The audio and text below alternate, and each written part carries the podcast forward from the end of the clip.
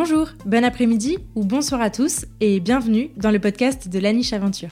Je suis Claire et je suis ravie de vous retrouver pour un tout nouvel épisode du podcast. Dans la vie, je suis éducatrice comportementaliste canin et créatrice de contenu sur Internet et ma mission, c'est d'aider un maximum de monde à comprendre son chien. Toutes les deux semaines, je vous partage mes conversations avec des personnes passionnées autour des divers sujets du monde canin. Mes invités viennent raconter à mon micro les expériences et aventures qu'ils ont vécues avec leurs chiens, leurs réussites, leurs plus beaux moments, mais aussi leurs difficultés et les leçons qu'ils en ont tirées. Juste avant de lancer cet épisode, je vous invite, si ce n'est pas déjà fait, à me soutenir financièrement sur Tipeee si vous le souhaitez, ou plus simplement à vous abonner et à laisser 5 étoiles et un commentaire sympa sur l'émission dans votre appli de podcast préféré. Votre soutien m'aide énormément à faire connaître mon travail au plus grand nombre et je vous en remercie. Pour encore plus de découvertes, de conseils et d'inspiration, je vous invite aussi à vous abonner à ma newsletter en barre d'infos de cet épisode. Et je suis ravie de vous partager aujourd'hui ma conversation avec Leïla Soulier-Rocher. Leïla est nutritionniste et naturopathe animalière. Dans cette discussion, elle nous raconte son parcours et notamment son parcours alimentaire avec Opal et nous parle des tenants et aboutissants concernant la nutrition canine. Des différents types d'alimentation aux enjeux qu'ils comportent, en passant par les pièges à éviter, Leïla nous partage ses clés pour tenter de comprendre l'alimentation de nos chiens. Alors que vous soyez déjà humain d'un chien ou que vous vous apprêtiez à le devenir, cet épisode est pour vous. Mais je ne vous en dis pas plus et je vous invite tout de suite à rejoindre ma conversation avec Leïla. Bah salut Leïla Salut Tu vas bien? Ouais, super. Toi aussi Oui, très bien, merci beaucoup. Ça fait longtemps que j'ai pas enregistré, je suis très contente. ouais. Et ben moi c'est une première, donc euh, je suis contente aussi. Trop cool. Et bah écoute, merci beaucoup d'avoir, euh, bah j'ai pas envie de dire euh, accepté mon invitation, puisque c'est toi qui t'es proposé pour venir témoigner dans le, dans le, podcast. Donc je suis très très contente de, de que tu te sois proposé. j'ai trop hâte d'enregistrer cet épisode. Euh, c'est un épisode qui, c'était un thème qui revient souvent. Aujourd'hui, on va parler de nutrition canine. Donc, je suis ravie. Ça va être trop cool. Trop chouette. Bah ouais, moi aussi. On va commencer par les présentations. Est-ce que tu peux te présenter de la manière dont tu le souhaites? Moi, c'est Leïla. Je suis euh, nutritionniste et euh, naturopathe pour, pour les animaux. J'habite dans la Drôme. J'ai commencé mon métier passion parce que j'ai été beaucoup entourée d'animaux. J'ai des chevaux, j'ai un chien, un chat. Puis voilà, donc j'interviens dans mon, mon secteur dromois et, et la partie sur Internet que je commence à développer sur notamment tout ce qui est formation en ligne, etc. Ok, trop cool. Et on va parler de la formation que tu as mis en place là qui a l'air extrêmement intéressante. question que je pose à tous mes invités, est-ce que tu peux nous présenter ton chien? Oui, du coup, ma chienne s'appelle Opal. C'est une petite border collie croisée est avec moi depuis, euh, je dirais, 5 ans maintenant, quelque chose comme ça, qui vient d'un refuge. Elle avait à peu près un an et demi quand, euh, quand euh, je l'ai adoptée. Donc, vu c'est une chaîne de refuge, là, je sais un peu, on ne sait pas exactement son âge exact, mais voilà. C'est une petite chaîne de format moyen, hein, toute, toute gentille. Ça n'a pas toujours été facile, la vie avec les humains. Mais maintenant, maintenant c'est très chouette. Ok, trop cool. Et du coup, est-ce que as, toi, tu as toujours euh, grandi entouré d'animaux ou est-ce que c'est venu un peu plus sur le tard? Comment ça s'est fait pour toi? Euh, J'ai grandi entouré de chevaux. Euh, J'ai pas eu de chien à la maison avant, euh, avant très longtemps. Opal, c'est ma première chienne de ma vie d'adulte. Et, et après, j'ai eu voilà, de temps en temps l'occasion de grandir aussi avec des chiens, mais un peu moins, mais surtout avec les chevaux parce que ma maman était mordue d'équitation. Et du coup, j'ai eu la chance de, qu'elle adopte un cheval quand j'avais 4 ans. Et donc, depuis ce temps-là, on a des chevaux à la maison. C'est trop chouette. Ah et après, voilà, des chats aussi. j'ai grandi avec des chats. Ok, ça marche. du coup, est-ce que tu peux nous parler un peu de, ton parcours? Tu nous as parlé de métier passion. Est-ce que c'est une reconversion? Est-ce que tu as toujours su que tu voulais travailler auprès des animaux? Est-ce que tu travailles spécifiquement avec le chien ou globalement sur un peu du multi-espèce Comment ça se passe? Je pense que j'ai toujours voulu travailler avec les animaux. Ça a beaucoup changé. Enfin voilà, euh, entre quand j'étais enfant et maintenant, ça a pris euh, plusieurs, euh, plusieurs formes. J'ai évidemment voulu être vétérinaire comme un paquet de petites filles qui aiment les animaux. comme 80% des gens qui sont passés sur ce podcast, en tout cas. J'ai voulu également dresser des animaux pour le cinéma, donc rien à voir. Mais voilà, les animaux, c'était sûr. le, ce que je voulais en faire, ça s'est profilé au fil du temps. Et en fait, euh, du coup, j'ai euh, fait toutes mes études euh, dans cette orientation-là. Donc, j'ai fait au départ un bac S pour devenir vétérinaire. Vraiment, je, je tenais. Ok. Et scolairement, c'était un peu difficile pour moi. C'était pas très adapté à comment je fonctionnais Et du coup, je me suis dit que c'était peut-être pas la, la, meilleure chose à faire parce que c'était des études qui sont quand même assez longues. Et du coup, je me suis orientée euh, sur un BTS euh, production animale, ça s'appelle. C'est pour être euh, technicienne d'élevage. Donc, moi, j'avais pris une spécialisation en équin, grande surprise. Et du coup, c'est l'objectif, c'est vraiment de, de, pouvoir conseiller des éleveurs, donc équins et autres, parce que du coup, il y avait aussi toute une partie pour les animaux d'élevage donc que ce soit des vaches, etc., des, des brebis, etc. Et euh, du coup, c'était de pouvoir les conseiller en nutrition, reproduction, euh, génétique, euh, enfin voilà, des choses auxquelles je ne touche plus du tout maintenant. ok.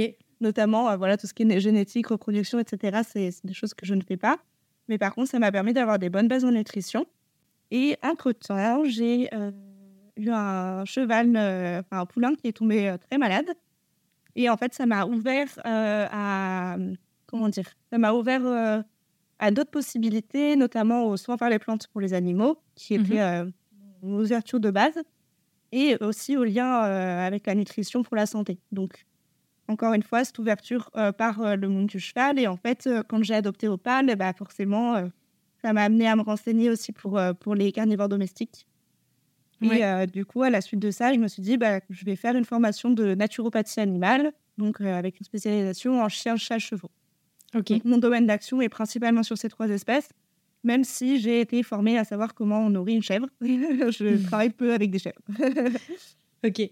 Et du coup, tu as enchaîné ça à la suite de ton BTS ou tu as quand même travaillé quelques années euh, dans bah, le, le, domaine finalement assez spécifique là que tu as amené ton BTS Eh ben non, en fait, j'ai enchaîné directement après là-dessus parce que euh, les débouchés du BTS, à part certains cas particuliers, c'était beaucoup euh, de la formulation d'aliments pour les animaux d'élevage.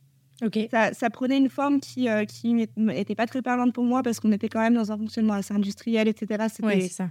Ça m'a donné des bases théoriques qui étaient très intéressantes, euh, mais la, ce que je pouvais en faire, c'était pas spécialement raccord avec là où moi j'en étais. Hmm. Et du coup, j'ai fait cette formation dans la foulée de, de naturopathie animale.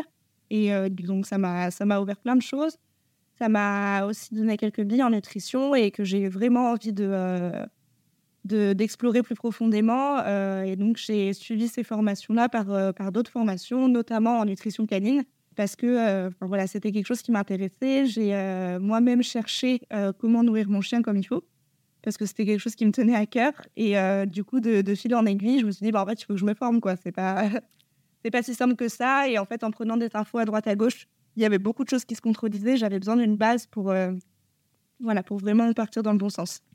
Ok.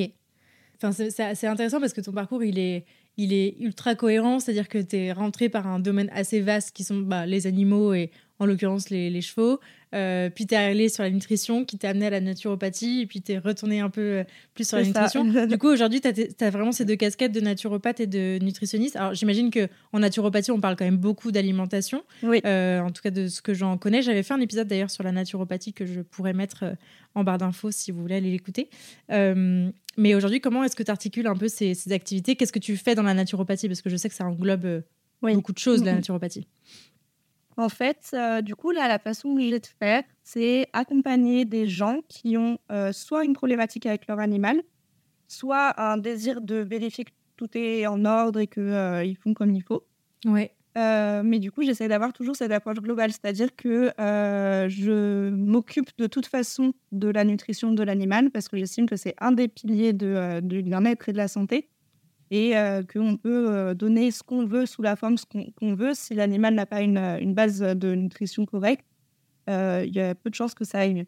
Je fais donc du conseil dans le sens où je vais reprendre toutes les infos de l'animal, que ce soit comment il est suivi, est-ce qu'il y a des problèmes de santé, qu'est-ce qu'il mange, son tempérament, est-ce que bah, pour, pour un chat, est-ce qu'il a des, des soucis de comportement, est-ce que la personne est encadrée par rapport à ça qu'est-ce que ont apporté les différents pros qui entourent le chien pour vraiment avoir une compréhension un peu générale de ce qui se passe pour, euh, pour euh, le chien? Ouais. Et ensuite, euh, j'essaye de mettre en lumière là où il peut y avoir des couacs. En fait, je pars du principe que, on connaît tous cette expression, la goutte d'eau qui fait déborder le vase. Je pars du principe qu'on a, comme le, le, chien, il va avoir une capacité à traiter les informations, les petits problèmes, les petits déséquilibres, etc.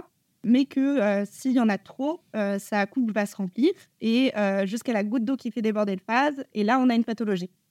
Et du coup, moi, mon idée, c'est de me dire, je vais repérer là où il y a des gouttes d'eau qui tombent dans le vase pour voir lesquelles on peut éliminer, sur lesquelles on a du, pouvoir, pour que s'il y en a une qu'on n'a pas vu venir, ça fasse pas exploser le, truc et déborder le vase.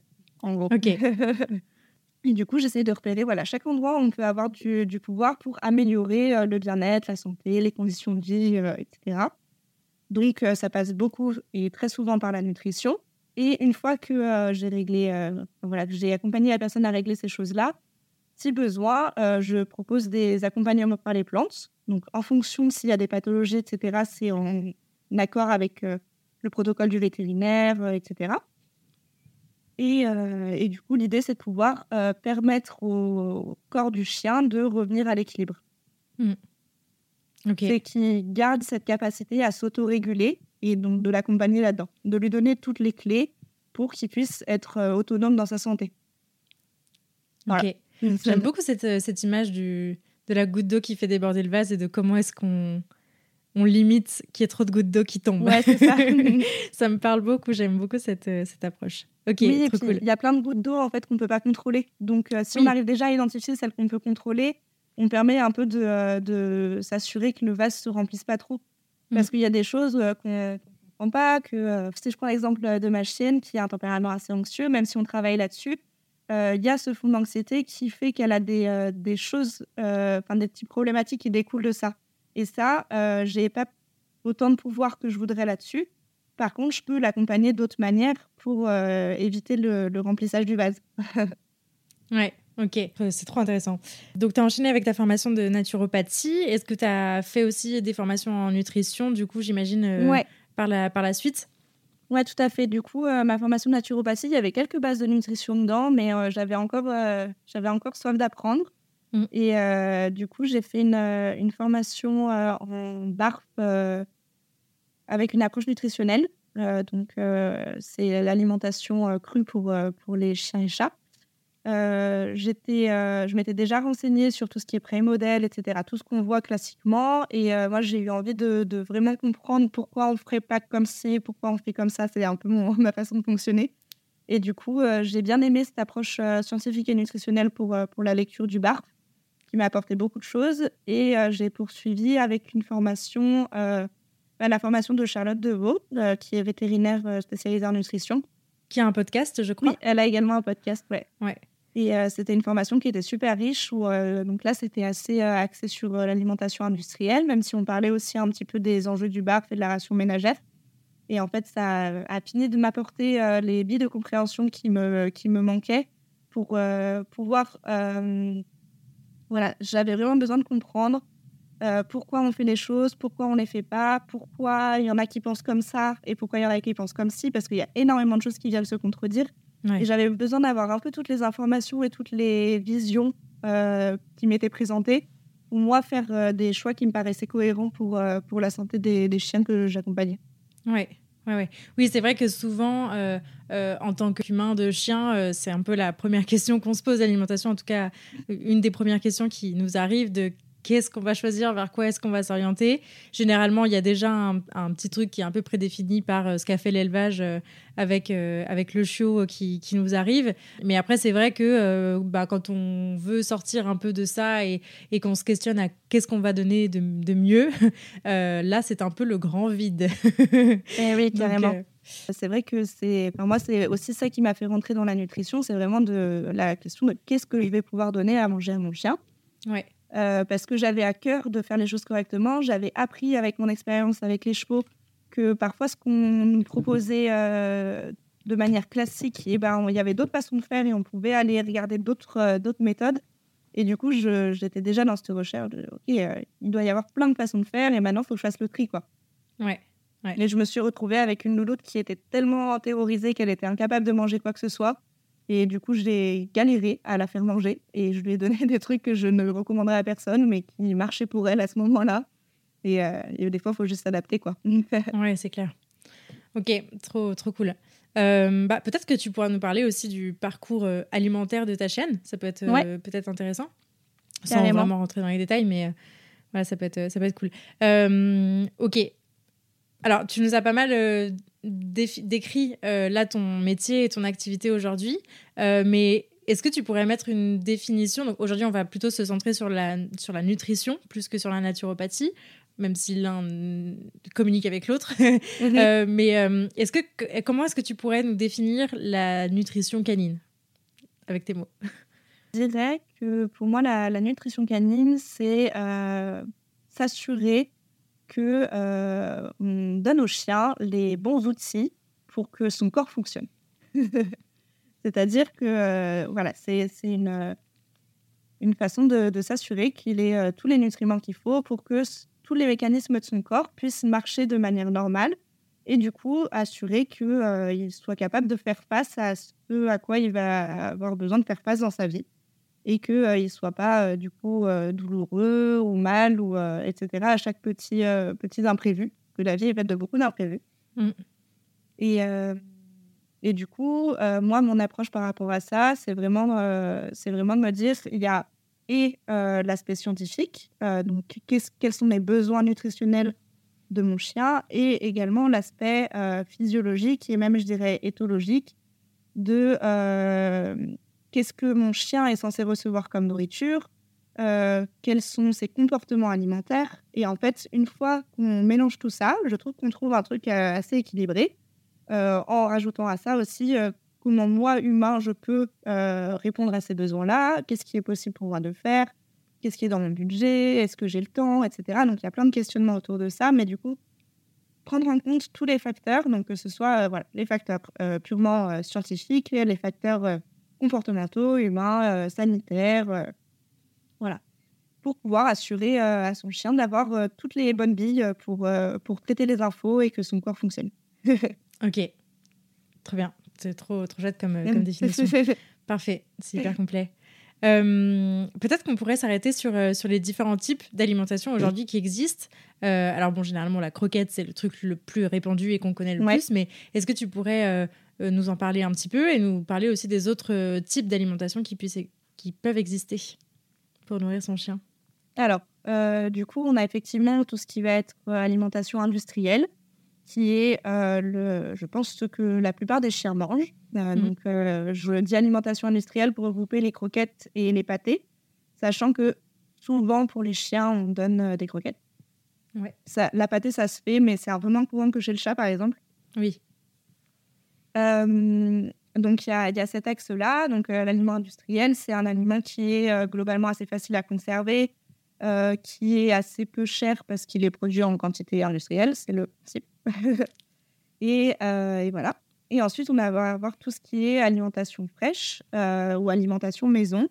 Donc euh, là, pareil, il y a plein de, plein de façons de faire. On a donc tout ce qui est, le, tout ce qui est bar. et encore, dans cette catégorie du bar, il y a plein de méthodes différentes. Mmh. et ensuite, on va avoir tout ce qui est ration ménagère. Et dans les rations ménagères, il y a également des méthodes différentes pour, pour nourrir son chien. Mais voilà, il y a, quand même ces deux gros axes, alimentation industrielle déjà prête et alimentation fraîche. Ok. Est-ce que euh, peut-être pour euh, les néophytes là qui écouteraient cet épisode, euh, pour qui barf et ration ménagère sont un petit peu du charabia, est-ce que tu pourrais nous définir un peu ce que c'est que ces deux termes? Alors, le barf, c'est comme ça qu'on appelle le fait d'alimenter c'est comme ça qu'on appelle le fait d'alimenter son chien avec de la viande crue en grande majorité. Donc il y a d'autres éléments qui rentrent en compte, euh, mais c'est voilà, c'est l'idée, c'est de reproduire ce que le chien serait censé manger à l'état sauvage entre guillemets. donc, ça serait certains axes parlent de proie entière, reconstituer ce qu'il y aurait dans une proie entière. voilà, il y a plein de façons de voir les choses, mais en gros, c'est le, fait de donner une base de viande crue avec quelques ajouts euh, pour, euh, pour équilibrer la ration.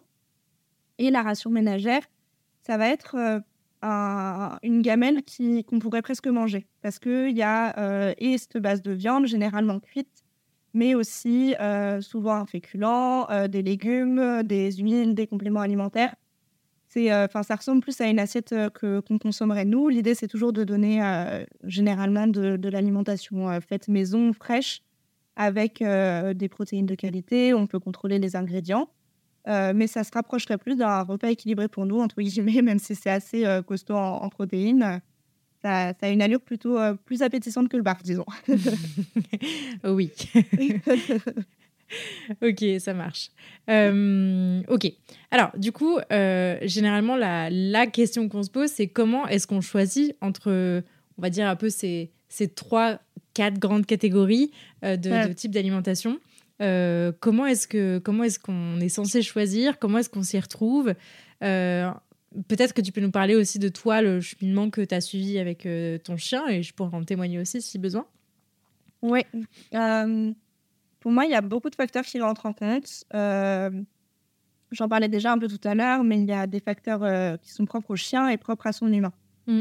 Euh, je pense qu'il y a des questions qu'on peut se poser pour essayer de faire un peu le tri, notamment quel est mon budget? Parce que tous les, enfin ça paraît, ça paraît un peu bête comme ça quand on parle de bien-être animal, etc. Mais finalement, ça, ça, rentre en ligne de compte parce que toutes les façons de nourrir son chien n'ont pas du tout le même budget. Et donc, euh, c'est pas, voilà, ça ne sera pas adapté à toutes les bourses ou alors, euh, ou alors quelles concessions je suis prête à faire pour pouvoir mettre en place tel ou tel type d'alimentation pour mon chien? Il y a aussi le facteur temps. Est-ce que j'ai du temps à consacrer à l'alimentation de mon chien? Est-ce que ça me fait plaisir de consacrer du temps à l'alimentation de mon chien Parce que, euh, je, comme, comme j'en témoignerai aussi tout à l'heure, euh, ça, peut, euh, ça peut avoir très, très, chouette sur le papier. Et euh, en fait, une fois qu'on y est, c'est une charge mentale et une charge de travail qui n'est qui est pas toujours plaisante, en fait, et c'est OK. Et, et ensuite, est-ce que mon chien a éventuellement des pathologies à prendre en compte? Ça, ça peut aussi donner des indications sur, sur le type d'alimentation qu'on va choisir. Euh, est-ce que mon chien est un chien adulte? Parce que c'est pas toujours évident de nourrir euh, avec de la ration fraîche, en tout cas sans accompagnement, je le recommande pas du tout. Euh, un chiot ou une chienne gestante ou allaitante. Mmh et est-ce que moi j'ai des attentes? Parce qu'il y a aussi ça, souvent on oublie de se, regarder un peu droit dans les yeux. Il y a des gens qui ont des attentes par rapport à l'alimentation de, de, leur chien. moi, une de mes attentes, ça a été longtemps que mon chien mange comme il ferait dans la nature. Ça, ça a été une de mes attentes. Ça ne l'est plus maintenant. Euh, ça peut être euh, une attente, ça pourrait être mon chien ne doit pas manger de céréales. Il y a, voilà, je pense que c'est important de prendre en compte toutes ces choses-là pour pouvoir euh, cibler. Et ensuite, une fois qu'on a fait un peu le tri là-dedans et qu'on a senti ses besoins et les besoins de son chien, on peut ensuite voir est-ce que la manière dont je vais mener mon alimentation a besoin d'être accompagnée par un professionnel parce que, à mon sens, c'est assez difficile, notamment sur euh, des rations faites maison, de euh, formuler tout seul. Ça demande euh, soit beaucoup, beaucoup de se renseigner, c'est risque, enfin, c'est au risque de pouvoir faire potentiellement des bêtises. Mmh. on parle quand même d'un chien à qui on va donner une gamelle, c'est-à-dire que là où nous, on arrive un peu à rééquilibrer notre alimentation en mangeant à droite à gauche, même si on n'a pas mangé équilibré à midi, bah, le soir pour manger autre chose en fait, le chien, euh, il va manger ce qu'on lui donne. Et puis, très généralement, quand il va trouver de lui-même quelque chose à manger, on va lui dire Oh non, non, non, euh, mange pas ça. Donc, en fait, tout ce qui va rentrer dans son corps, en théorie, c'est nous qui l'avons contrôlé. Et euh, si on s'est planté, bah, il n'y a que ça pour lui. Qui est un peu moins le cas avec les chats, où s'ils vont dehors, ils ont un peu l'occasion de chasser, etc. Même si ça n'empêche pas qu'il faut qu'ils aient une ration équilibrée. Le chien, généralement, la seule chose qu'il va manger, c'est sa gamelle. Oui. C'est intéressant ce, ce, truc-là que tu dis, de effectivement tout ce qui rentre dans le corps de notre chien, on le contrôle. Ouais. c'est vrai que j'avais, enfin, j'avais jamais percuté ça en fait. Mais c'est vrai que c'est très très vrai. Euh, on, est, on est tout le temps. Et puis c'est souvent un sujet qui stresse énormément les gens. En tout cas, moi je le vois surtout avec les chiots, etc., qui ont tendance à essayer de ramasser des trucs dans la rue, etc., etc. C'est un vrai sujet de stress pour beaucoup beaucoup de personnes qu'ils ne mangent un truc qui ne soit pas digeste. Pour autant, euh, des fois, on accepte aussi que notre chien ait une alimentation franchement très bof pendant des mois et des mois, euh, alors que peut-être qu'il aurait mangé ce bout de sandwich qu'il a trouvé. euh, bah, ça lui aurait pas fait forcément, de... ça lui aurait fait plaisir, en tout cas, c'est sûr. Mais ça aurait pas été aussi grave, on va dire, euh, parfois. Ouais. ouais, et puis c'est vrai qu'il n'y a pas beaucoup d'animaux en fait où c'est aussi contraignant pour eux ce qu'on contrôle parce que je parle bah, du coup moi forcément avec, avec les chevaux. En fait, si le cheval il est en prairie, euh, il va sélectionner lui-même les végétaux qu'il veut manger. Mm. Euh, le chat, généralement, il a un accès à l'extérieur, donc euh, il a potentiellement l'occasion de manger d'autres trucs que ce qu'on lui propose. Et le chien, bah, comme tu dis, on n'a on pas envie qu'il mange n'importe quoi, qu'il puisse éventuellement s'empoisonner, etc. Et du coup, bah, il n'a pas le choix. Du coup, c'est, je pense que c'est du coup de notre devoir de lui proposer quelque chose qui corresponde à ses besoins nutritionnels. Carrément. Pour, pour continuer du coup sur le, choix de l'alimentation de son chien, est-ce que tu peux nous en parler un petit peu? Donc, tu nous as cité un peu les, euh, comment est-ce qu'on s'oriente euh, en gros entre euh, alimentation industrielle ou alimentation plutôt faite maison. Mais même à l'intérieur de ça, en fait, comment est-ce qu'on s'y retrouve? Je crois que tu as mis en place des formations aussi pour aider les particuliers là-dedans. Est-ce que tu peux nous en parler un petit peu? Et ben, du coup, là, j'ai effectivement sorti une formation. En fait, c'était une formation que j'animais déjà en présentiel dans mon secteur, que j'ai passée en format en ligne pour pouvoir en faire profiter plus de personnes. En fait, c'est l'objectif de cette formation, c'est de permettre aux propriétaires de chiens de ne plus rester bloqués devant le rayon croquettes sans, euh, sans savoir quoi choisir. Donc là, elle est assez orientée sur euh, l'alimentation industrielle, sachant que j'ai pour projet de faire une ouverture pour euh, l'alimentation fraîche, donc le, le barf et la ration ménagère. Mais j'ai choisi d'abord cette approche en alimentation industrielle parce que ça concerne une grande partie des chiens D'ailleurs, on n'en a, on a, pas encore euh, eu l'occasion d'en parler, mais euh, il y a aussi beaucoup de personnes qui sont à la ration fraîche qui retombent, retombent sur les croquettes après. Du mmh. coup, je trouvais ça pertinent comme, euh, comme noyau central parce qu'il y a plein de, plein de raisons qui font que le, la ration ménagère et la ration fraîche, c'est pas évident à tenir dans le temps et il y a des moments de vie qui sont pas adaptés à ça. Voilà, donc l'objectif, c'était vraiment ça, se faciliter, enfin, plutôt donner un accès aux propriétaires de chiens pour, pour comprendre euh, et, pouvoir faire des choix éclairés en ce qui concerne euh, l'alimentation de leurs chiens et notamment en ce qui concerne le choix des croquettes euh, plus précisément dans cette, dans cette formation. Ouais. Ouais, là on parle ici de, en fait, de la lecture des étiquettes, hein, tout, tout, bonnement, de la décomposition et des, des, des constituants analytiques, c'est comme ça qu'on appelle des valeurs nutritionnelles qu'on retrouve dans les croquettes. Mais effectivement, c'est vrai que, alors, moi personnellement, l'alimentation, ça a toujours été un sujet pour moi dans ma vie, déjà pour moi, avant même d'avoir des chiens, j'ai toujours eu beaucoup d'attention là-dessus. Donc évidemment, quand mes chiens sont arrivés, euh, quand Charlie en tout cas est arrivé, ça a été une, grosse question. Mais c'est vrai que je, je, on peut largement entendre que si on s'est jamais vraiment penché sur cette question-là, euh, ça paraît extrêmement difficile, quoi. bah oui, bien sûr. de s'y retrouver là-dedans.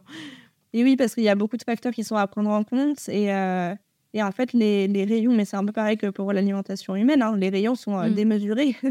C'est-à-dire qu'il y a tellement de choix qu'on se dit, mais pourquoi je ferais ce choix plutôt qu'un autre? Et en fait, c'est à, à s'y perdre. Quoi.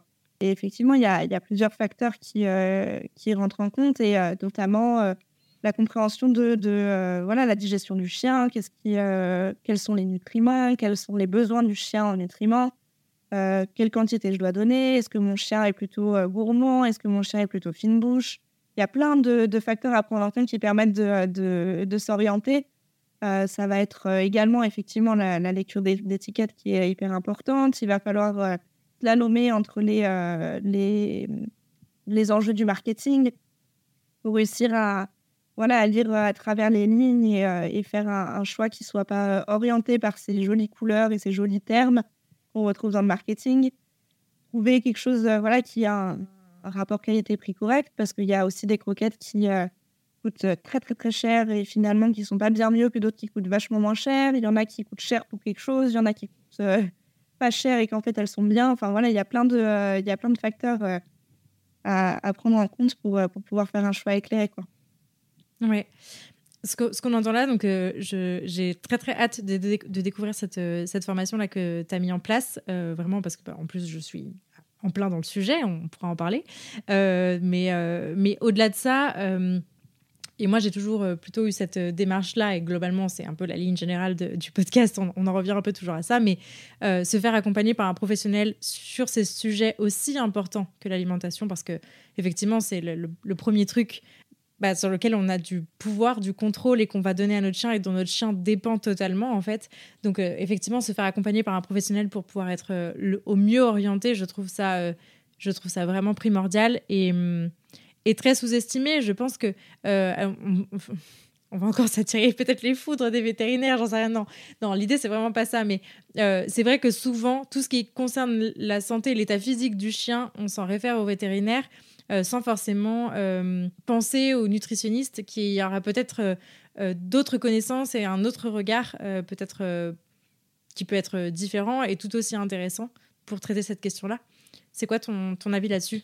Tout en gardant quand même comme leitmotiv que, évidemment, que l'avis vétérinaire est, est, très important et à prendre en compte. Hein, mais, Oui, bien sûr. En fait, les vétérinaires sont, sont, en théorie formés à la nutrition. Et c'est, voilà, normalement, c'est les premiers interlocuteurs en termes de, de nutrition canine. le, le, fait est que Parfois, il y a des vétérinaires qui sont moins bien renseignés que d'autres. Et euh, il y a même des vétérinaires qui redirigent eux-mêmes, notamment sur euh, tout ce qui est euh, ration ménagère. Ça arrive assez régulièrement où, en fait, ils connaissent, ils connaissent le principe, ils pensent que c'est une bonne chose, mais en fait, ils manquent de, connaissances techniques là-dedans. Et du coup, ils redirigent vers des, des, personnes qui font du conseil en nutrition. Je pense que dans tous les cas, parler de ce que mange son chien à son vétérinaire, c'est pertinent parce que c'est le premier interlocuteur en termes de santé. Donc, si, voilà, si on fait un changement, etc., c'est bien de le, tenir au courant. Ça peut être intéressant d'avoir ses avis parce qu'il y a aussi beaucoup de personnes qui travaillent en nutrition qui, qui sont mal formées ou alors pas suffisamment, en tout cas, qui, voilà, qui peuvent avoir des, des façons de conseiller les gens qui ne sont pas basées sur des, des, faits scientifiques et du coup qui peuvent au final être très bien pour certains chiens parce que ça, ça va passer pour eux et en fait poser problème à d'autres chiens. Donc je pense que c'est voilà, c'est important à chaque fois de venir contrôler. Moi, l'objectif, c'était vraiment de me dire, euh, si les gens ont envie de, euh, de faciliter, entre guillemets, ils peuvent euh, se payer le service d'être conseillés. C'est-à-dire que j'accompagne des gens au cas par cas. en fait, ils vont me donner, on va observer ce qui se passe pour leur chien et au bout du compte, ils auront quelques croquettes sélectionné qui répond aux besoins de leur chien. Et après, euh, l'idée, c'était de me dire, enfin, moi, personnellement, en tant que cliente euh, pour mes animaux, euh, j'adore apprendre et ça m'embête qu'on me donne les choses tout crues. Et je me suis dit, bah, il y a probablement des gens qui sont comme moi. et du coup, je me suis dit, il y en a qui auront envie de comprendre pourquoi on fait comme ça. Et du coup, c'était vraiment l'objectif de, de, la formation. Et je pense qu'une fois qu'on a compris, on peut effectivement mieux dialoguer avec son vétérinaire et, et, justement avoir une compréhension de aussi son point de vue qui serait plus, euh, voilà, plus pertinente pour pouvoir en fait bosser main dans la main parce que l'objectif final c'est que le chien soit en bonne santé, euh, une alimentation qui répond à ses besoins et qui, qui soit confortable pour lui. Ok, bah c'est super, euh, c'est super clair, donc euh, trop cool. Est-ce qu'il y, a des, il y a des pièges à éviter? Tu en as parlé un petit peu, euh, notamment sur la partie un peu marketing. C'est vrai qu'aujourd'hui, et on le voit, hein, beaucoup de marques de croquettes se positionnent, enfin voilà, c'est vraiment des, des géants, des, des, des, grosses boîtes qui sont derrière. Donc souvent, il y a quand même des, des, grosses choses, des gros enjeux qui se trament derrière tout ça. Est-ce que tu est as, as identifié un peu des grands pièges à éviter là-dessus quand on, quand on réfléchit à la question et qu'on on réfléchit au choix qu'on va faire pour son chien? Pour moi, il y a, y a, effectivement des, pièges à éviter. Je trouve que le plus gros piège de la nutrition, c'est les idées reçues. C'est-à-dire que euh, moi, j'aime bien aller au-delà quand je vois qu'il y a des pro-ceci, des anti-cela. Je me dis, il y a un truc derrière. C'est-à-dire qu'on entend beaucoup euh, ceux qui sont euh, en train de, de, dire que le cru, c'est la seule bonne façon d'alimenter son chien. La ration mmh faite maison, c'est comme ça qu'il faut faire. Le cru, c'est toxique pour son chien. Euh, le, les céréales, il faut les éviter à tout prix. Les céréales, c'est très bien pour son chien. Les croquettes sans céréales font des problèmes. Il y a, en fait, on entend le, un truc et son tout contraire. Et euh, pour moi, il y a toujours un truc à creuser quand euh, quand il y a deux sons de cloche aussi différents. C'est qu'il y a un truc à creuser. Et ce que, ce que j'aime bien avec, avec l'approche scientifique de, de, la nutrition, c'est qu'elle permet de voilà, de comprendre euh, le fond de, la question et ensuite de comprendre aussi pourquoi il y en a qui ont tiré telle conclusion et d'autres une autre conclusion sur le mmh. même fait. Et en fait, euh, je pense que euh, ça peut être intéressant et pertinent pour son chien de ne pas s'enfermer dans une façon de penser. Notamment, voilà, je parle du, du, grand débat céréales sans céréales. Euh, je pense qu'il euh, il y a du bon dans les deux, en fait. Et euh, si tu t'enfermes dans l'idée qu'il faut absolument des croquettes sans céréales, et eh bah, tu vas peut-être pas voir là où en fait ta croquette sans céréales, elle n'est pas adaptée. Ça ne veut pas dire que mmh. toutes les croquettes sans céréales ne sont pas adaptées, mais des fois, bah, celle que tu auras choisie, elle ne sera pas adaptée à ton chien. Et une avec céréales aurait été mieux adaptée. Ça ne veut pas dire qu'elle aurait été meilleure. En fait, y a pas. En fait, c'est ça. C'est qu'il n'y a pas de meilleure façon. Il n'y a pas la meilleure croquette. Il n'y a pas la meilleure marque. Il y a pas. Pour moi, c'est en fait toute une histoire de, de nuances et de voilà ses besoins, les besoins de mon chien, ce que, ce que j'ai envie pour lui, ce qu'il est possible de faire pour moi. Enfin voilà, c'est vraiment, c'est pas aussi simple. Souvent, on me demande, mais c'est quoi la meilleure marque de croquettes? Je n'ai aucune réponse à cette question. Je travaille avec à peu près 90 références de croquettes. Les croquettes que je donne à Opal ne sont pas les meilleures croquettes du monde. Ce sont les meilleures croquettes pour moi parce que je les ai à un prix imbattable, que ma chaîne les tolère très bien et qu'elles répondent à ses besoins nutritionnels. Elles ont plein de défauts, mes croquettes, mais mon chien les tolère très bien. Ouais. Donc, voilà, je pense qu'il faut vraiment pas rester dans, dans euh, une façon de penser et aller au-delà des idées reçues. Ouais. Oui, oui, c'est ça. Et, euh, effectivement, et puis je pense qu'il y a une, vraie, enfin voilà, comme, comme d'habitude et comme sur tous les sujets, tout est dans la nuance. Euh, mais effectivement, c'est un peu le, le truc qu'on entend sur, sur, la nutrition. Il y a, y y a énormément d'idées reçues et ça tourne beaucoup autour de, ces, de, bah, voilà, de ce que, que tu as cité là. Et et je pense que quand on s'informe et qu'on cherche à bien faire, on peut vite tomber dans, dans, dans, tout ça, en fait, dans se dire, OK, les croquettes, euh, jamais de la vie, j'en donnerai à mon chien, euh, euh, je veux que mon chien soit que nourri au barf, et j'ai pu, moi aussi, être un peu dans ce, dans ce mood-là à un moment donné, et puis finalement se questionner et arriver à d'autres points de vue. Est-ce que tu peux, du coup, nous raconter un peu le, le parcours alimentaire, toi, que tu as suivi avec ta chienne? Ouais, et bah du coup, Opal, comme je l'ai expliqué tout à l'heure, elle vient d'un refuge, je l'ai récupérée très traumatisée. En fait, au départ, elle était en famille d'accueil avec moi. Euh, j'ai compris à peu près au bout de trois jours qu'elle ne repartirait plus jamais de la maison parce que euh, je suis tombée folle en amour de, de cette chienne et, et voilà, c'était impossible pour moi d'imaginer ma vie sans elle très rapidement. Et en fait, elle est arrivée très amaigrie, très apeurée parce qu'elle avait vécu des trucs pas chouettes. Je pense aussi que les border collies sont assez sensibles et qu'en fait, les choses sont un peu démultipliées euh, pour eux. Et, euh, et, en fait, euh, elle pesait seulement 11 kilos. Aujourd'hui, à son poids de forme, elle en fait 15. en ce moment, elle en fait plus 16, je dirais. Mais en théorie, elle devrait faire 15 kilos. Donc, elle était quand même vraiment très amaigrie. Et ça a été challengeant de la faire manger parce qu'elle avait très, très peur de moi. Donc, ça veut dire que tout ce que je lui proposais, elle était tellement, tellement dissociée et figée que c'était impossible pour elle de, de s'alimenter. Euh, elle n'arrivait même pas à faire ses besoins devant moi, donc pour dire un peu l'état de détresse dans laquelle elle était. Et euh, donc j'ai commencé avec euh, toutes mes bonnes idées et ma bonne volonté à vouloir donner des trucs de super qualité qui parfois ont tendance à être moins appétants. Donc là, j'avais tout faux. En fait, ça pouvait pas passer pour Opal dans un premier temps.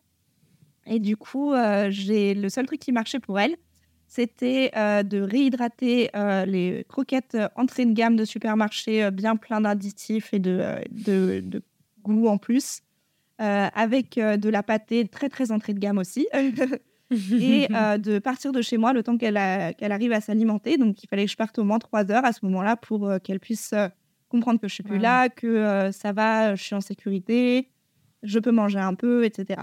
Du coup, ça a été vraiment le challenge de lui faire reprendre du poids parce qu'elle elle continuait d'en perdre. En fait, c'est ça qui était un peu affolant au départ, c'est que euh, elle se sous-alimentait encore. Donc, elle avait été euh, dénutrie de par sa façon de vivre avant que je connais pas exactement, et elle se, elle, elle était encore sous-alimentée avec moi. Euh, une fois qu'on a passé cette période, j'ai pu repartir sur des aliments qui me semblaient être de meilleure qualité. Maintenant, avec le recul et les formations, je me rends compte que c'était pas incroyable, mais j'essayais de faire bien.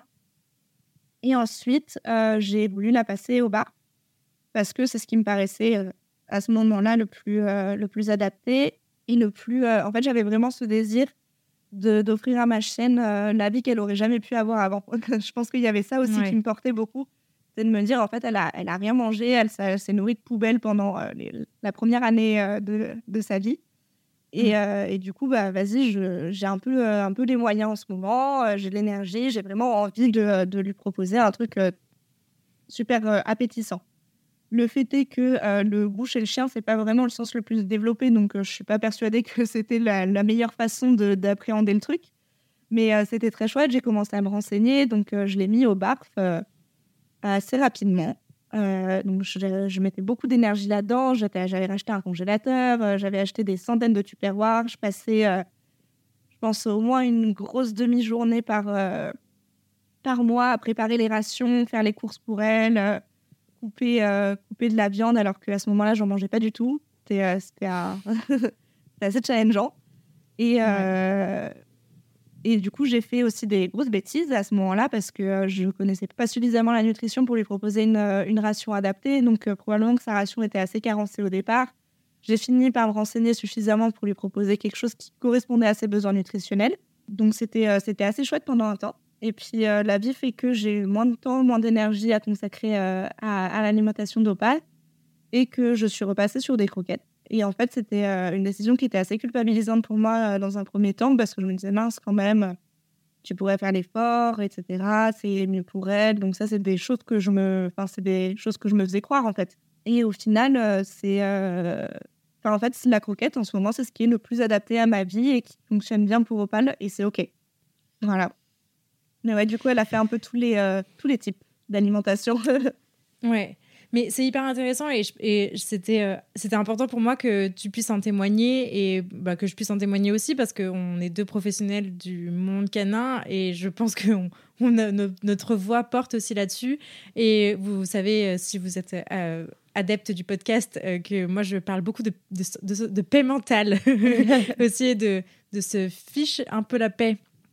Parfois avec certains sujets, en tout cas qui, qui, qui mérite euh, peut-être un peu moins d'attention qu'il n'y paraît, enfin en tout cas pas, moins d'attention, mais qui mérite qu'on soit déjà à l'aise avec ça.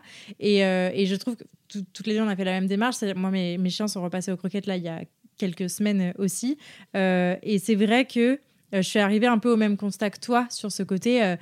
en fait, préparer des rations, c'est cool, on est très content de les voir manger leur ration, mais à côté de ça, c'est un investissement en temps, en énergie, en, argent euh, qui est extrêmement conséquent et qui est loin d'être euh, facile, évident euh, et, adapté à tout le monde en fait. Et, adapté à tous les moments de la vie aussi, je crois.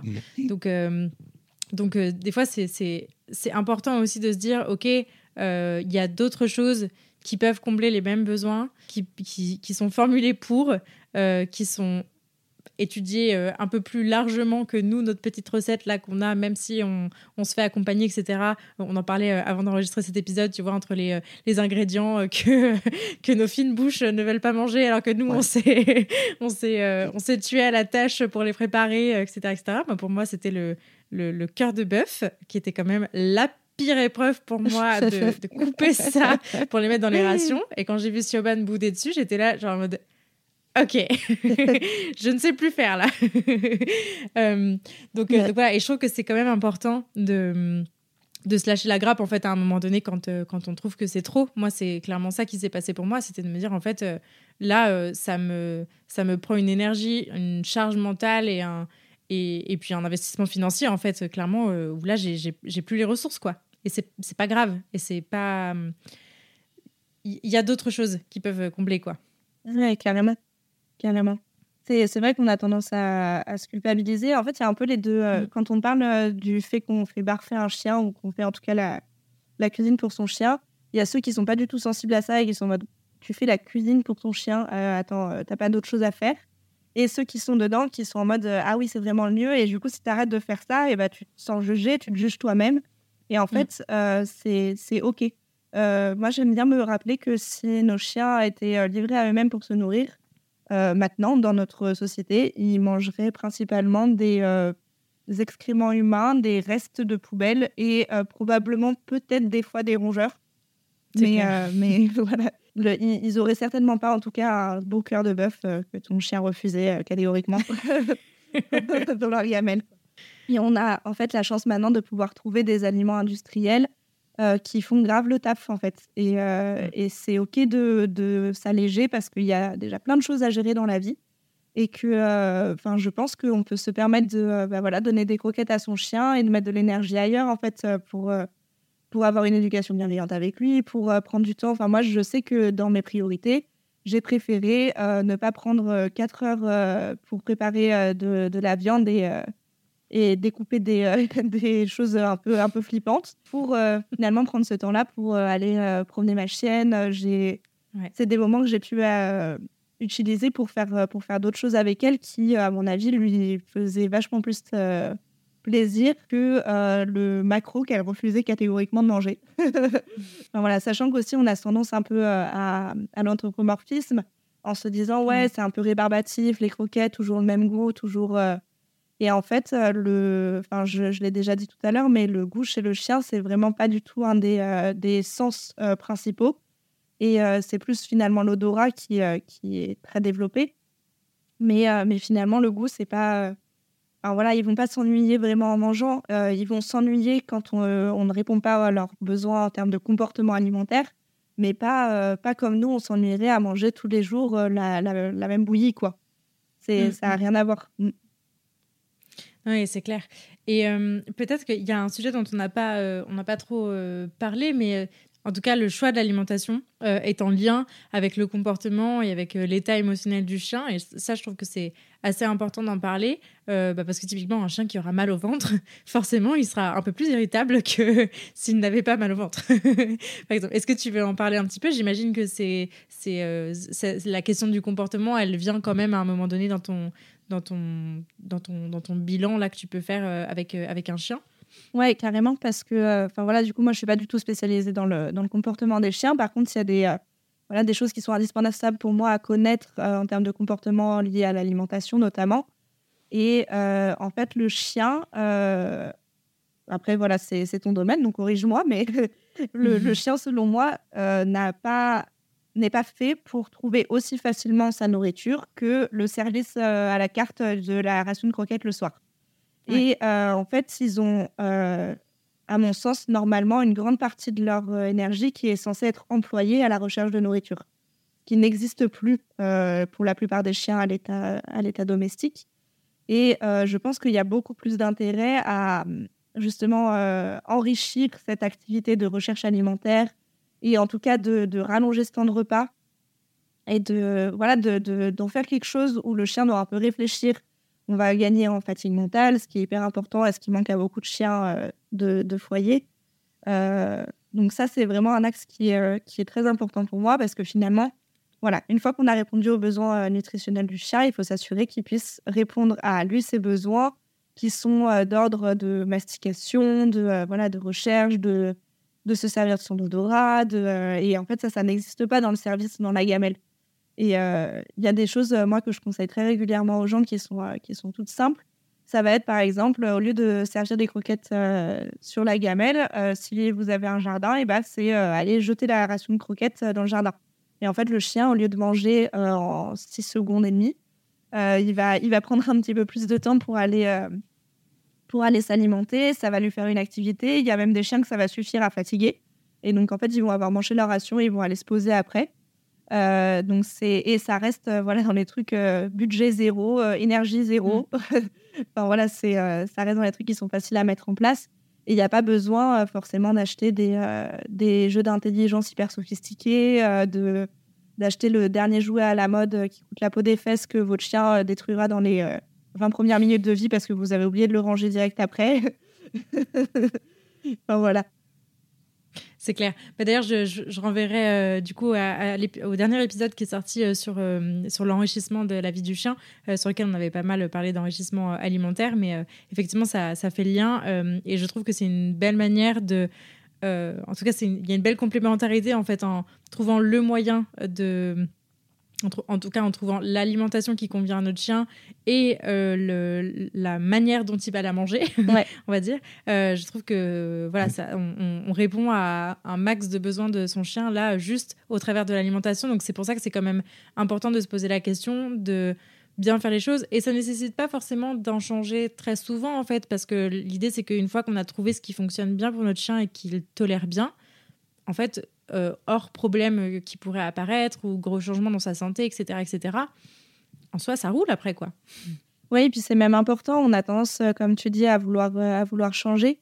c'est même assez important de ne pas le faire en termes de, de, mm. nutrition parce qu'en fait, son microbiote, donc les micro-organismes de son système digestif, s'adaptent à la nourriture qu'il reçoit.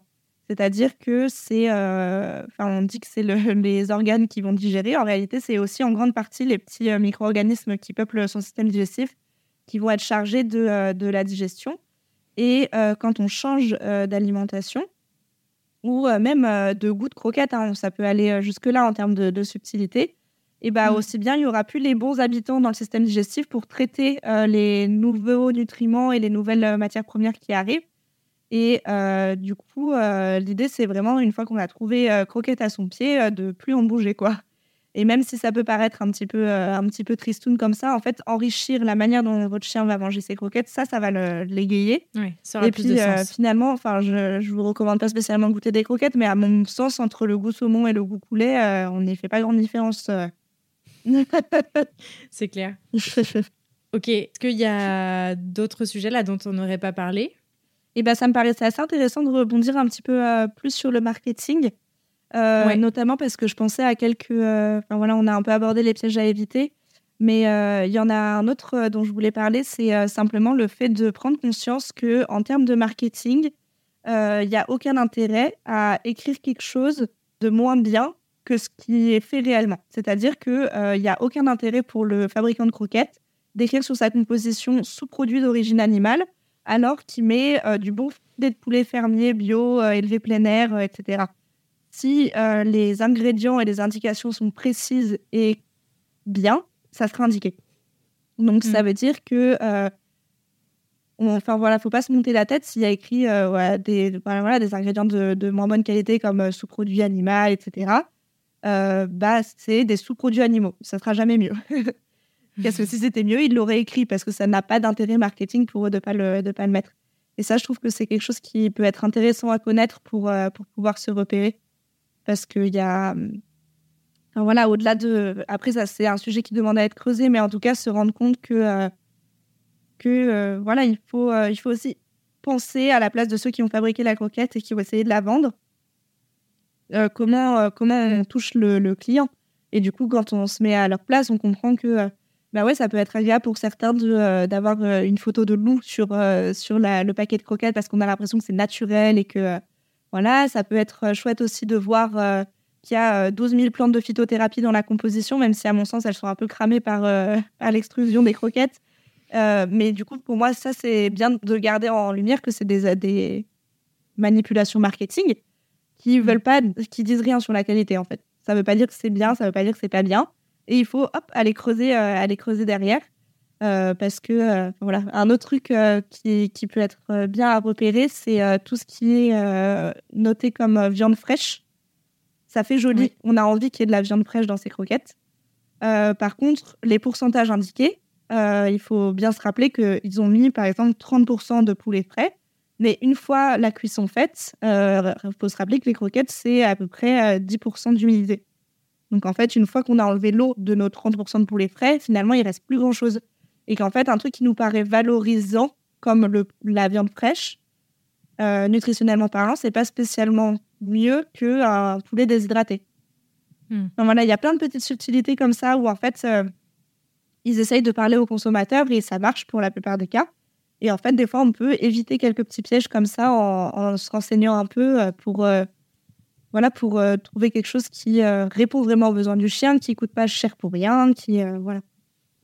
Oui, oui, et c'est là aussi que, que, que, le sujet commence à être épineux, c'est quand on se rend compte qu'effectivement, il y a les subtilités de déjà la complexité de, des besoins nutritionnels du chien qui, sur lesquels bah, tous les scientifiques ne sont pas d'accord, etc. etc. On commence un petit peu à avancer, mais pour un néophyte qui vient d'avoir un chiot, ça n'a à peu près euh, zéro sens.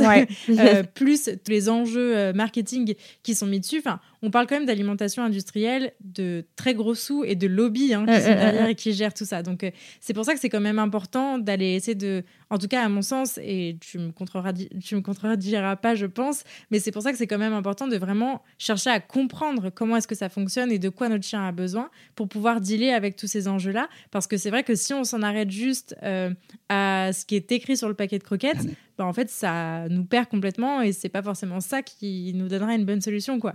Donc, euh, ouais, c'est ça. Donc, euh, l'enjeu est, l'enjeu est grand quand même. Et oui, oui, oui. En fait, on peut pas s'arrêter à, à, ce qu'on lit en, premier abord. Et en fait, quand, euh, quand on enlève un peu tous les. faut, faut s'imaginer, en fait, qu'ils essayent de toucher les gens émotionnellement. Donc, quand on essaie de se détacher de tout ça, en fait, on voit les vrais trucs qui restent et qui donne des vraies indications sur ce qu'il y a dans le, dans le paquet. Et encore que euh, bah, il s'arrange pour que euh, ce soit toujours un petit peu flou. Quoi. En fait, les, les bases, euh, les bases nutritionnelles, elles sont, elles sont quand même là. Suffit de composer autour de ça, de, enfin suffit, ça a l'air facile comme ça. composer autour des bases nutritionnelles, esquiver un peu les enjeux marketing, avoir une lecture fiable en fait plutôt. Parce qu'une fois qu'on a une lecture fiable, on peut faire un choix éclairé. Oui. Oui. Euh, il y, avait un autre sujet qui aurait pu être intéressant d'aborder, mais je ne sais pas trop si c'est le sujet ou pas. Récemment, il y a un article qui est sorti en tout cas sur l'impact environnemental. Je crois que c'est le GIEC qui en a parlé, de l'impact environnemental euh, des animaux de compagnie, ouais. Euh, en pointant du doigt notamment euh, les, types d'alimentation. Et là, pour le coup, le GIEC bah, mettait en avant le fait que le BARF, c'est consommer de la viande. Et donc du coup bah voilà forcément ça, c'était un petit peu contraire euh, à, la tendance actuelle. Je, ne sais pas si c'est un sujet dont dont on peut parler si carrément. si toi ça a joué aussi dans ta dans ton dans ton choix. En tout cas moi je sais que ça a un petit peu joué j'avoue. Tu as des choses à nous dire là-dessus? Oui, effectivement, en fait, euh, dans, enfin, c'est vrai qu'on a parlé beaucoup de, des facteurs liés au, chien et à son humain, mais euh, le facteur environnemental et écologique, il est important pour certains.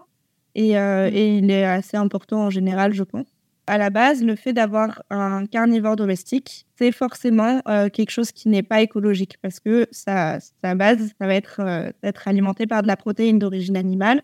Et ça, moi, je ne suis pas vraiment pour changer cette base-là, dans le sens où on mm. trouve aujourd'hui des, des, croquettes. Bah, il y a même des croquettes véganes, mais les croquettes avec les protéines d'insectes, etc. Honnêtement, je saurais pas. Enfin, j'ai pas assez de recul sur ce, ce genre de produits pour voir si ça peut vraiment remplacer une croquette à, base de viande. Mais euh, en tout cas, la, le choix d'adopter un carnivore domestique, c'est un choix qui n'est pas écologique. Donc ça, je pense que c'est mm. quelque chose qui... voilà, il faut, faut, rester centré avec ça. Faut l'avoir en tête. ouais. Et en fait, je préfère... Euh, enfin, souvent, les, les, gens qui ont ces, ces questionnements-là me disent euh, Ouais, les croquettes véganes, etc. » Et je me dis, bah, pour moi, non si tu ne voulais pas donner de viande à ton animal, ça aurait été peut-être plus pertinent d'adopter un, animal qui ne mange pas de viande. Maintenant, sur cette base-là, on peut aussi avoir euh, de la nuance dans le sens où, en termes de, nutrition, euh, le chien adulte, il n'y a pas de maximum de protéines. C'est-à-dire que euh, on pourrait donner autant de protéines qu'on veut sans que ce soit problématique pour sa santé. Par contre, il y a un mhm. minimum. On peut se dire que pour des raisons écologiques, on va rester au niveau du minimum recommandé en termes d'apport de protéines. Et ça peut avoir du sens en fait. C'est entendable de se dire, bah là, je réponds à ses besoins nutritionnels, j'en donne pas plus que son besoin tel qu'il est, en prenant en considération effectivement la qualité des protéines, etc. Mais ça, c'est un autre sujet. Et euh, du coup, c'est OK de prendre des calories dans d'autres sources d'aliments que de la viande. Et ça peut même avoir un intérêt écologique et euh, une pertinence même. Euh, enfin, voilà, ça, ce qui est écologique en nutrition canine est aussi souvent économique. Mhm. C'est-à-dire que c'est euh, enfin, voilà, un axe de pensée qui est valide pour moi de, de, pouvoir se dire on répond aux besoins nutritionnels du chien. Par contre, ça, pour moi, c'est très important. Et après, on essaye de composer avec ça pour rester dans quelque chose d'assez cohérent. Sachant que, voilà, le, le barf, j'ai pas vraiment détaillé, mais selon moi, il y a, y a plein de façons de mener un barf on peut se permettre aussi dans du bar d'incorporer des ingrédients en quantité différente que ce qu'on fait d'habitude pour euh, en fait euh, diluer un petit peu euh, la viande. Et c'est OK. Et ça permettra quand même, voire parfois même mieux, de répondre aux besoins nutritionnels du chien. Mmh. Oui, donc une fois de plus, tout est dans la nuance. Oui, Faites-vous accompagner. Faites-vous accompagner, ne restez pas seul face à toutes ces questions. Je crois que c'est un peu le seul bah conseil qu'on pourrait donner, surtout sur des sujets aussi épineux, aussi à enjeu que ça, parce qu'effectivement, il ne s'agit pas d'un one-shot, il s'agit d'un truc qu'on va donner tous les jours à notre chien, ça. Euh, dont, sa santé, dont sa santé va dépendre et, euh, et, et, dont, bah, qui va vachement quand même influencer notre, notre rythme de vie avec lui, euh, le budget qu'on lui alloue, etc. etc. qu'on lui consacre. Donc, donc voilà, donc je pense que voilà, faut s'il y avait une chose à garder de, cette, de cet épisode, parce que euh, enfin voilà, les adeptes du podcast euh, sauront aussi que j'ai travaillé avec une marque de barf, euh, voilà, que mes chiens étaient nourris au barf, etc., etc., et que c'est pas c'est pas du tout un mea culpa. Je pense que c'est vraiment un cheminement aussi personnel là que qu'on partage ici toutes les deux là, qui est un peu sur lequel on est assez assez raccord et qu'on a assez qu'on a suivi sans s'en parler, hein, je note. en tout cas, l'idée générale, c'était plutôt de, de, de, vous inviter à réfléchir à, à ce que vous donnez, pourquoi est-ce que vous le faites. Et si vous en ressentez le besoin, en tout cas, n'hésitez pas à vous faire accompagner là-dessus. pour, pour finir sur cet épisode, avant de passer à la partie conclusion, est-ce que tu veux reparler un petit peu de, ta formation que, es en train de, que tu as mis en place? Ça y est, elle est, elle, est, ça y est. Et eh ben oui. je pense que c'est vraiment une formation qui est adaptée aux gens qui ont envie de comprendre dans le sens où je pense que c'est assez pertinent de se faire accompagner dans tous les cas au niveau de l'alimentation de son chien. Après, c'est aussi valide de juste se faire conseiller et d'avoir euh, la réponse, la, réponse finale.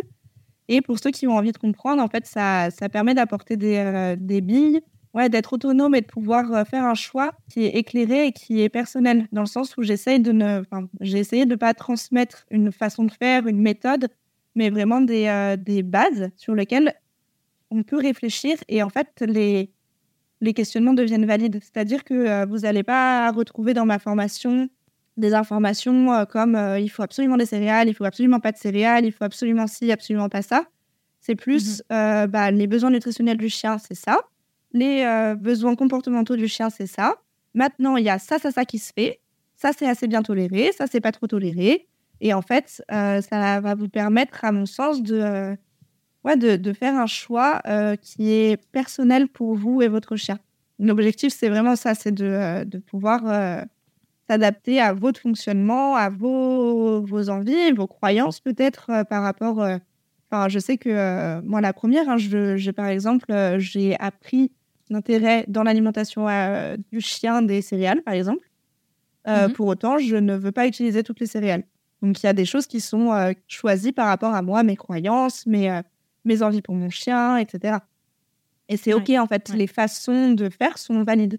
C'est vraiment ça que j'ai euh, envie de transmettre, c'est qu'il euh, n'y a pas un des sons de cloche qui, euh, qui sonne plus juste que les autres. C'est c'est juste très personnel et, et en fait, des choses qui paraissent nickel sur le papier, en fait, votre chien ne le gérera jamais et vous ne saurez pas pourquoi. Et, et des trucs, enfin voilà, on, on, entend souvent hein, des gens qui sont là à dire oui, mais moi, mon chien, il a mangé du euh, telle marque euh, hyper euh, bas de gamme toute sa vie et il est mort, il avait 20 ans. enfin voilà, d'être complètement. voilà. Bien sûr. Et, des chiens nourris au bar, faut meilleures croquettes. Et, qui, ont un problème de santé sur le problème de santé. Exactement. Et en fait, il n'y a, a, pas de loi et il faut trouver un truc qui colle pour, pour le, les deux, quoi. Mmh, mmh. Mmh, Carrément. Et euh, du coup, euh, bah, si, la formation vous intéresse, si vous avez envie d'aller plus loin et de, euh, vous renseigner, on a mis en place un code promo qui est applicable sur la formation. donc, c'est une formation en ligne hein, sur lequel, en ce moment, il y a déjà une réduction de 20%. et le code promo, ça donne une réduction supplémentaire en ce moment de 10%. Et ça serait du coup la niche tout attachée. Et euh, donc voilà, ça vous permet d'avoir euh, d'avoir un prix préférentiel sur la formation pour tous ceux qui ont envie d'en apprendre plus et de euh, voilà et de pousser ce sujet de, de, la nutrition canine pour pouvoir faire des choix éclairés pour pour l'alimentation de, de leur chien. Trop cool. Bah, merci beaucoup pour pour ce petit geste. J'espère Avec que plaisir. ça donnera envie à un maximum de monde de s'intéresser à la question. Trop cool. Trop chouette, merci beaucoup. Ah du coup, pour passer euh, à la question signature de ce podcast, pour toi, qu'est-ce que ça a changé à ta vie d'avoir un chien et qu'est-ce qui t'apporte au quotidien? Ça a changé beaucoup de choses à ma vie d'avoir un chien. Euh, ça m'apporte beaucoup d'énergie au quotidien. Je pense que c'est surtout, euh, enfin, c'est beaucoup ça. C'est-à-dire que ça m'apporte l'énergie et l'envie de bouger plus que ce que je l'aurais fait si j'en avais pas. Et ça, c'est très chouette pour moi. Ça m'apporte beaucoup de, euh, de, réconfort parce que, euh, en fait, depuis que euh, au palais dans ma vie, j'ai la chance d'avoir un rythme de travail qui me permet de passer le plus clair de mes journées avec elle. Et enfin, c'est vraiment ma, ma compagne de vie. pour, enfin voilà, elle, je passe mes, toutes mes journées et toute ma vie avec elle. C'est assez rare que je sois pas, sois pas avec elle. D'ailleurs, c'est très bizarre pour moi quand, quand je la laisse à garder le peu de fois où ça arrive. Je, je, suis un peu en train de chercher mon ombre, quoi. Et Ouais, c'est ça me voilà, c'est un, peu un élan euh, un élan d'énergie et de vie euh, au quotidien, je dirais. Trop chouette. Est-ce qu'il y a des ressources du coup que tu aimerais partager euh, en plus de la formation à nos visiteurs sur le sujet de la nutrition? Alors, il y a un super livre qui m'a beaucoup appris sur le BAF, qui est le BAF selon la science de Justine Rivière, qui, mhm. qui est assez connu. Et donc, c'est voilà, encore une fois une approche nutritionnelle et scientifique du BAF. Qui donne des belles clés et qui permet d'avoir voilà, ce regard et naturel et sur, sur vraiment la, nutrition. en termes de livres, j'en ai pas lu beaucoup parce que je me suis, enfin, j'ai fait beaucoup de formations. Du coup, je sais que les personnes chez qui je me suis formée ont également des podcasts. Donc, notamment, on en parlait tout à l'heure, le podcast de Charlotte Deveau, qui est très chouette. Qui, voilà, il y en a d'autres qui ont écrit également des livres. Ouais, je, pense que c'est euh, c'est principalement ceux-là qui me viennent euh, pour, euh, pour la nutrition canine. Après, il y a une grosse base de données qui est pas très très digeste, mais qui est le guide de la FEDIAF qu'on peut retrouver en ligne. C'est les bases de nutrition canine qui sont appliquées pour, pour la pet food en fait. Et ça donne plein d'indications. c'est vraiment pas très digeste, mais c'est très riche. Euh, ok, trop cool. Merci beaucoup pour ces recommandations. Euh, où est-ce qu'on peut rediriger les, du coup, les auditeurs qui souhaiteraient suivre ton travail? Euh, et bah, du coup, je suis présente sur Instagram et Facebook. Donc, c'est, mon compte s'appelle Régénérescence. donc, comme régénérer et une essence comme une huile essentielle. Sinon, j'ai un site internet qui est Régénérescence Naturopathie Animale. Et euh, donc, euh, c'est principalement là où vous pouvez me retrouver. J'essaye d'être assez active sur les réseaux, disons de plus en plus. C'est pas euh, ma grande tasse de thé, mais je, je, fais de mon mieux. Courage. Et puis voilà, sur mon site, vous avez un peu toutes les informations, vous retrouvez les formations, sachant que c'est quelque chose que je suis en train de développer. voilà, y a, il va y avoir d'autres modules de formation pour les chiens, les chats et également pour les chevaux. et puis voilà. Trop cool. Trop, très bien. Et est-ce que tes services sont accessibles en ligne, les services euh, individuels, j'ai envie de dire? Et eh ben, Vous pouvez les retrouver en ligne, oui. Euh, après, c'est euh, quelque chose, par moi, j'aime bien quand même. je suis pas trop du genre à faire des grands formulaires, etc. J'aime bien quand même ce contact. Donc, il y a des choses qui peuvent être faites en visio assez facilement, notamment en termes de nutrition, ça peut être assez adapté. Enfin, voilà, vous retrouvez toutes les informations. Après, il suffit de prendre contact je suis, euh, enfin voilà, il n'y a, que moi dans mon entreprise et euh, du coup, je suis assez réactive. Euh, mon numéro de téléphone est sur mon site. c'est, enfin voilà, c'est plutôt du face to face quoi. ok, ça marche. Trop cool. Un grand merci, Leïla. C'était super intéressant. J'ai adoré cet épisode. Je pense qu'on aurait pu en discuter encore pendant super longtemps. Bah, merci à toi.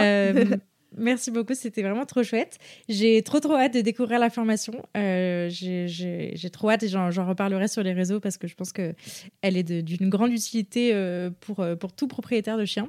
Trop bien. Donc un grand merci d'avoir mis ça en place, d'y avoir pensé, de l'avoir fait, d'être allé au bout et d'être venu nous en parler aujourd'hui. Merci. Merci à toi. Salut. Salut. Merci beaucoup de vous être rejoint à ma conversation avec Leïla et de l'avoir écouté jusqu'au bout. J'espère que ce nouvel épisode vous a plu et si c'est le cas, je vous invite à en parler autour de vous et à le partager sur les réseaux sociaux en nous taguant régénère.essence et lanicheaventure. Pour enrichir votre écoute, ne rien rater des prochaines sorties et pourquoi pas vous faire accompagner dans l'éducation de votre chien, n'hésitez pas à visiter mon site, à soutenir mon travail sur Tipeee, à vous abonner à la newsletter et à me rejoindre sur les réseaux sociaux. D'ici là, prenez soin d'eux, prenez soin de vous et je vous dis à la prochaine